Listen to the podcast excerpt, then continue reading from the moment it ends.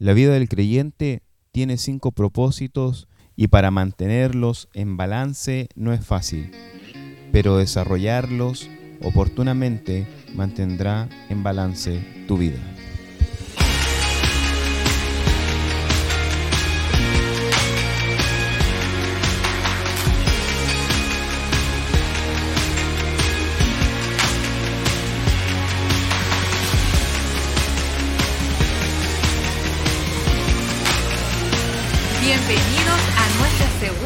Temporada Grupos Tu Hogar.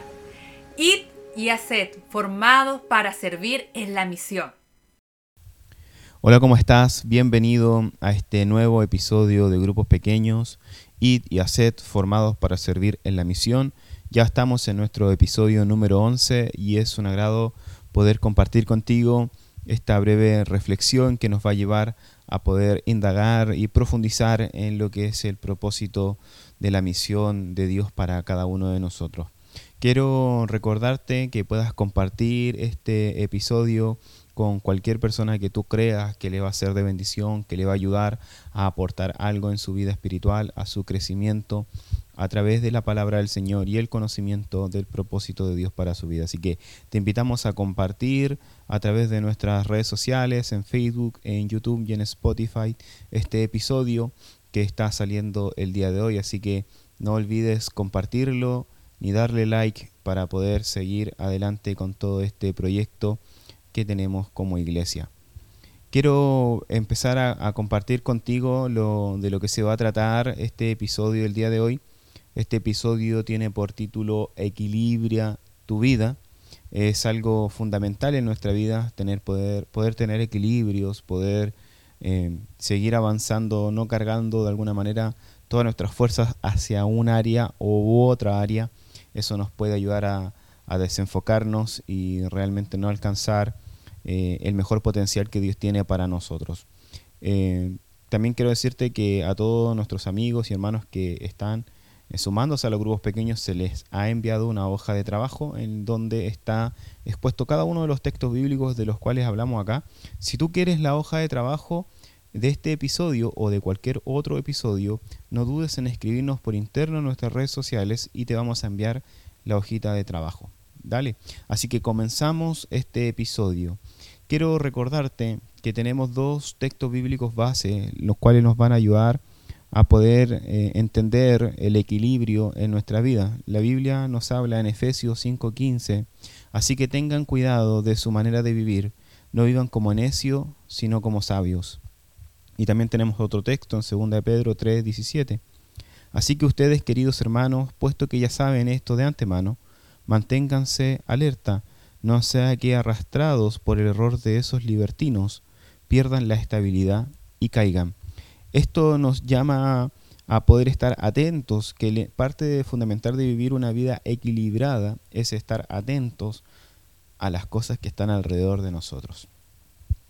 Quiero decirte que benditos sean los equilibrados, ya que superarán todo, toda adversidad.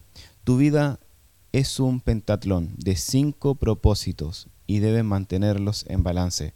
Quiero recordarte que estos propósitos que Dios tiene para la iglesia, estos propósitos generales que Dios tiene para la iglesia, nosotros los hemos extraído de dos versos importantes en la palabra del Señor. Uno es el gran mandamiento y el segundo es la gran comisión. Eh, la Biblia nos enseña sobre esto en Mateo 22, 37, 39. Dice, ama al Señor tu Dios con todo tu corazón, con toda tu alma, con toda tu mente.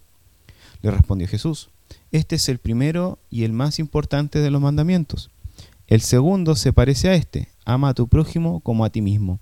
Este es el gran mandamiento, donde nosotros encontramos algunos de los propósitos de Dios para su iglesia. Y en la gran comisión encontramos los otros restantes. Jesús se acercó entonces a ellos y les dijo, Se me ha dado toda autoridad en el cielo y en la tierra. Por tanto, vayan y hagan discípulos a todas las naciones, bautizándolos en el nombre del Padre, del Hijo y del Espíritu Santo, enseñándoles a obedecer todo lo que les he mandado a ustedes. Y les aseguro que estaré con ustedes siempre hasta el fin del mundo. Mateo capítulo 28.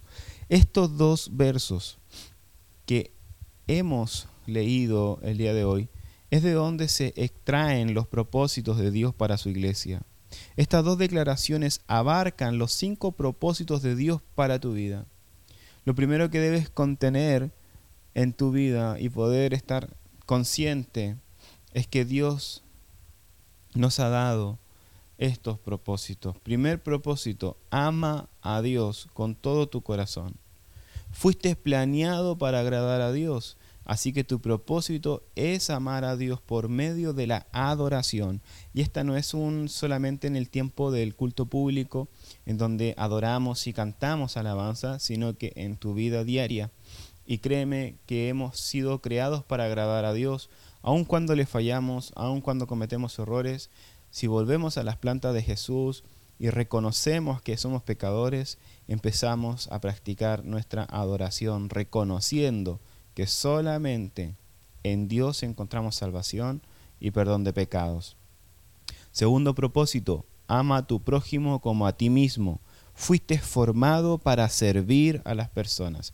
Así que tu propósito es mostrarle el amor a los otros por medio de tu ministerio, por medio de tu servicio, por medio de, lo que tú haces diariamente, es por medio donde tú muestras que tienes este propósito. Ama a tu prójimo como a ti mismo. Este es el segundo gran propósito que tiene la iglesia hemos sido formados para servir a las personas que están alrededor nuestro y verán que por medio del amor manifestado en nuestras acciones, ellos van a conocer al Señor.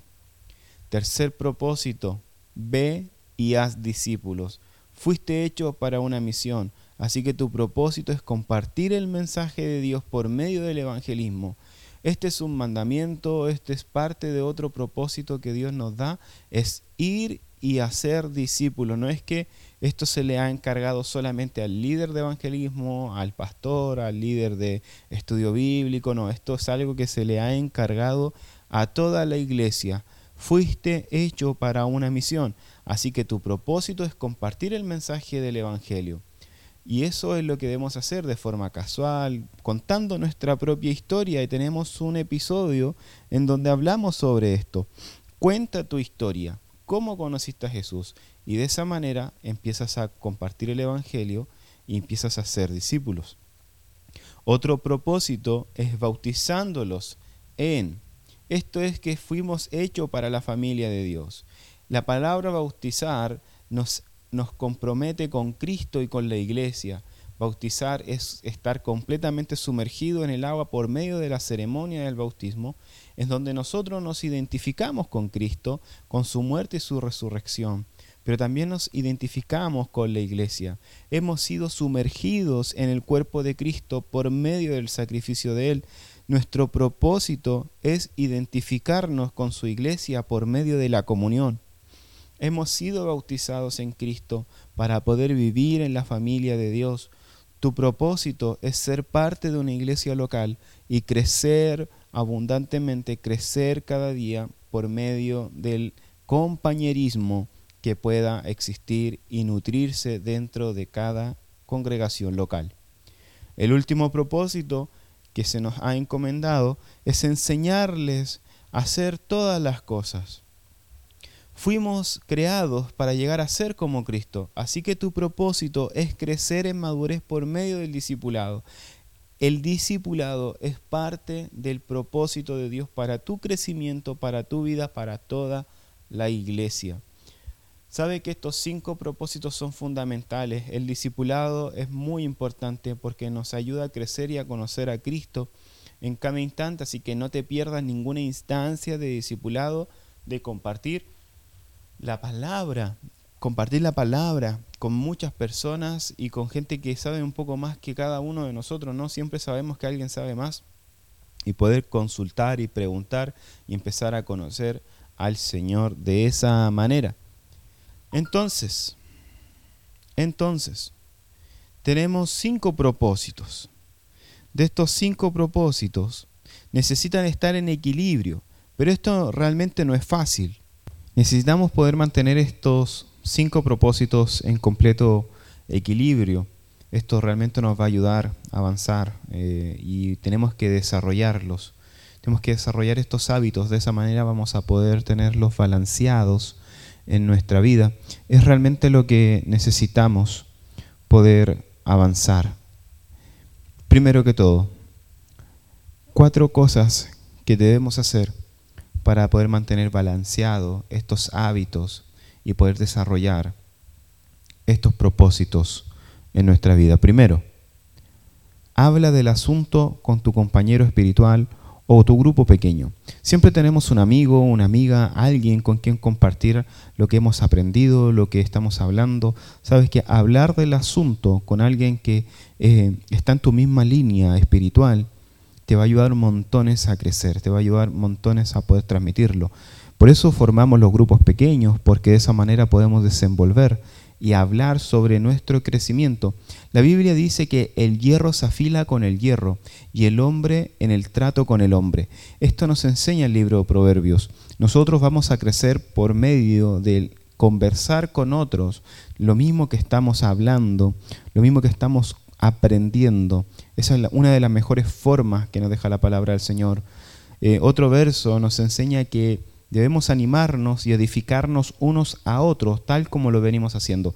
Creo que las mejores instancias de crecimiento que existen en una persona es cuando se sientan a conversar acerca de algo que están viviendo o de algo que tienen intriga y de esa manera pueden crecer mucho más porque transmiten experiencia, pero también transmiten la palabra del Señor. Creo que esa ha sido una de mis mayores eh, cosas en la vida, en mi tiempo de crecimiento, el poder buscar a alguien con quien conversar, este tipo de cosas que son fundamentales. Y por consiguiente poner en práctica lo que hemos aprendido, recibido y oído. Esto es realmente lo que necesitamos hacer. Hablar el asunto con alguien de forma constante en nuestro grupo pequeño, en la iglesia, eh, con nuestro cónyuge, con un amigo, con alguien que esté en la misma línea espiritual. Eso te va a ayudar y si tú mantienes este hábito vas a poder ir desarrollando los propósitos de Dios en tu vida. Lo segundo, evalúa tu vida espiritual con regularidad. Y esto es importante. Tenemos que mirarnos siempre y darnos cuenta de dónde estamos detenidos, dónde estamos parados y hacia dónde vamos. La Biblia nos enseña, dice, hagamos un examen de conciencia y volvamos al camino del Señor. Lamentaciones 3:40. Nos enseña harto sobre esto. Debemos poder examinar nuestra conciencia, poder darnos cuenta de en dónde estamos y dar cuenta al Señor de nuestro estilo de vida. La Biblia nos enseña varios textos bíblicos que pueden respaldar esta idea. Dice, cada cual examine su propia conducta y si tiene algo de qué presumir, no se compare con nadie en Gálatas 6:4. Examínese para ver si está en la fe, pruébese a sí mismo. ¿No se dan cuenta de que Cristo Jesús está en ustedes? A menos que fracasen en la prueba, 2 Corintios 13:5, nos enseña a examinar nuestra fe, ver si vamos caminando por el camino correcto de, que es la palabra del Señor, porque a veces nos acomodamos tanto a la liturgia, a las cosas que están alrededor de nosotros, o quizá usted ha nacido en una familia cristiana y hay muchas cosas que mantienen a su alrededor que parecieran que fueran normales, pero debemos examinar nuestra vida, examinar nuestra fe a la luz de las escrituras y de esa manera vamos a poder seguir avanzando correctamente.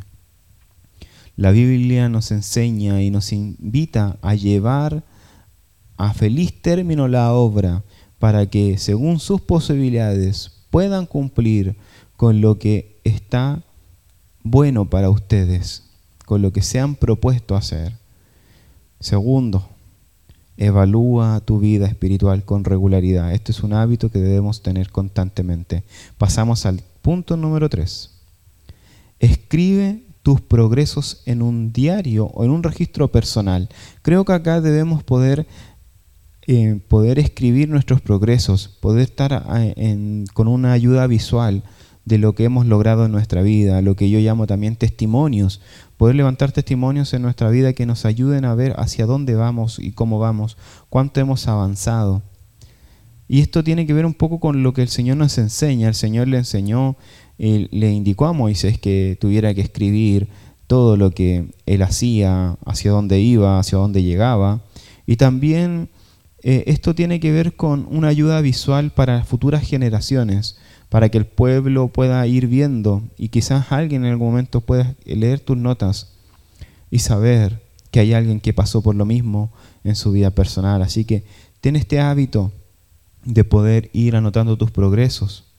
Y cuarto y último, enseña a otros. Esto es fundamental. Y esto no es que tú te vas a parar en un aula de clase a enseñar a otros, sino que con tu vida, con tu vida, con la aplicación de la palabra del Señor, vas a poder enseñar a otros, vas a poder estar cumpliendo los propósitos de Dios por medio de tu forma de vida, que esté alineada al Señor, porque realmente a veces uno dice, estoy viviendo bien, no le hago mal a nadie, pero ¿será que realmente nuestra vida está reflejando a Cristo?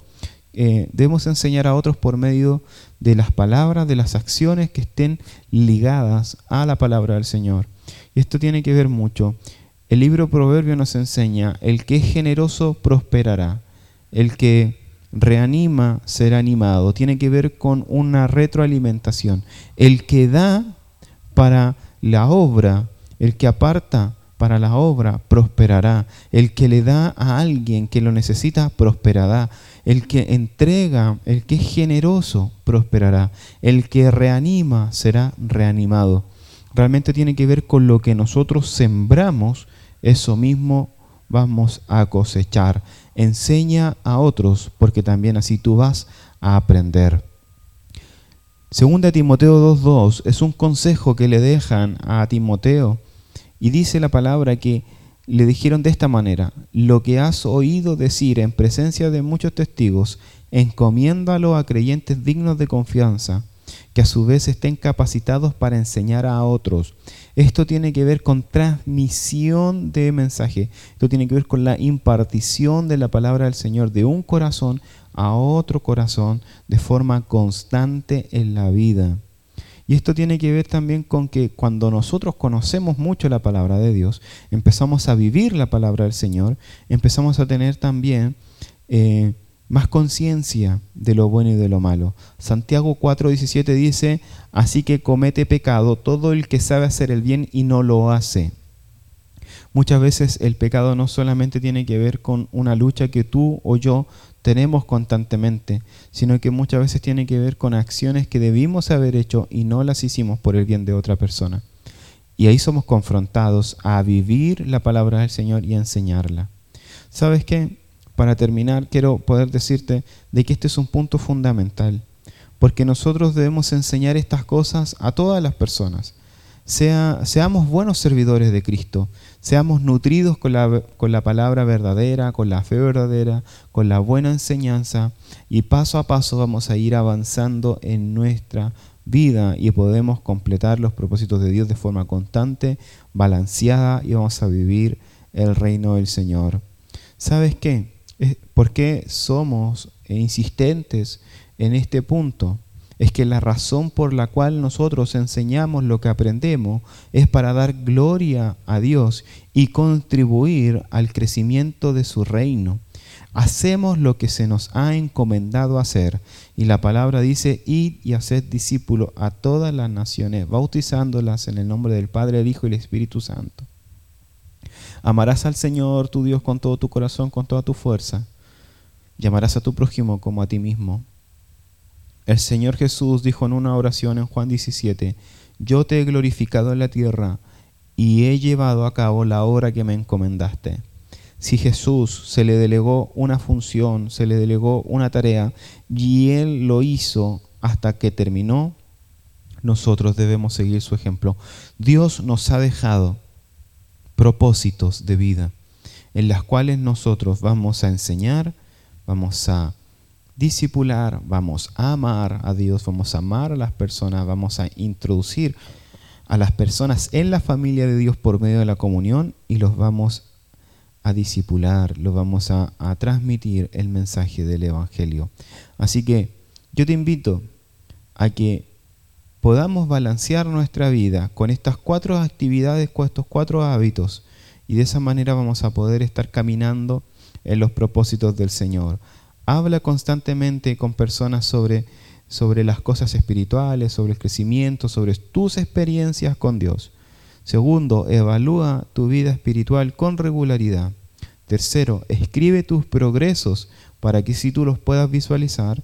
Y cuarto, dedícate a enseñar a otros y ser enseñado por otros para de esa manera seguir creciendo. Creo que hemos sido completamente bendecidos con este episodio. Ya nos quedan no muchos para terminar esta segunda temporada. Te invito a que no te desconectes de tu grupo pequeño, que incluso puedas tomar estos podcasts, estos, estos audios para poder también hacer tu mismo propio tu propio grupo pequeño y poder compartir con otros lo que estás aprendiendo y de esa manera todos crecemos y avanzamos en el reino del Señor. Que el Señor te bendiga grandemente y nos estamos escuchando en otra nueva oportunidad. Bendiciones.